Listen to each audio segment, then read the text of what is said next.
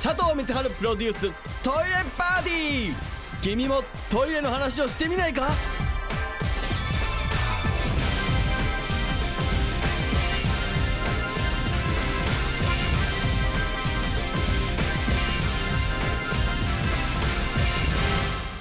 えーどうも佐藤光春でございます、えーメールいただいております、えーラジオネームバスケットカウント、えートイレってなんでトイレって言うんですか？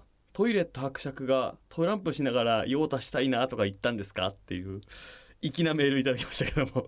これサンドイッチね。サンドイッチ伯爵がこうねあのサンドイッチの由来になってるってやつね。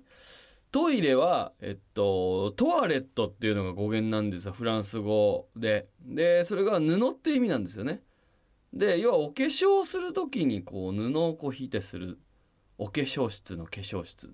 わかる？ね女性がこう化粧するじゃないですか。で布をこう置いてたっていうところから、えートワレットからトイレとトイレということになったというですね。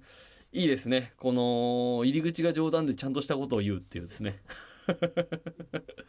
素晴らしい、えーこういうメールもいいてますね、えーラジオネームケリー、えー佐藤さんこんばんは、え私は今ユニットバスがついた家に住んでるんですが、えー誰かがお風呂使用中の時はトイレ使えないし掃除が難しいなど大変不便ですと。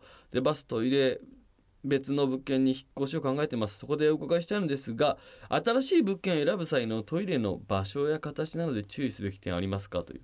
これ物件見るときはあの1点まず見てもらいたいのが換気扇の位置ですね、えーが、えー掃除しやすい位置にあるか、まあ、換気扇って結構こりたまるんでで空気がこう換気しないと汚れもたまりますし空気も良くないのでまず換気扇の位置窓窓ですね。とあとはトイレットペーパーの位置をぜひ見てください。トイレットペーパーが基本的に右利きの人って左にある方が取りやすいんですよ。なのでちゃんとした建設業者さんだったりすると一応左につけてる場合が多いんですよ。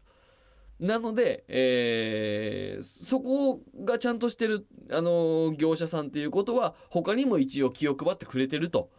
いうのがなんとなく、えー定説というかになっているのでトイレットペーパーの位置まあえーそのね場所によっては左につけられないから右につけてるみたいなとこもあるとは思うんですけれども基本はちょっとチェック項目としてはその辺換気扇とトイレットペーパーの位置ぜひ、えー見てみてください。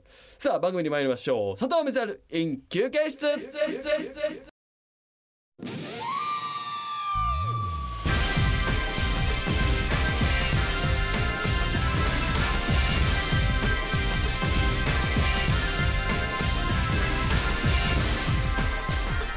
佐藤光春プロデューストイレパーティー。君もトイレの話をしてみないか？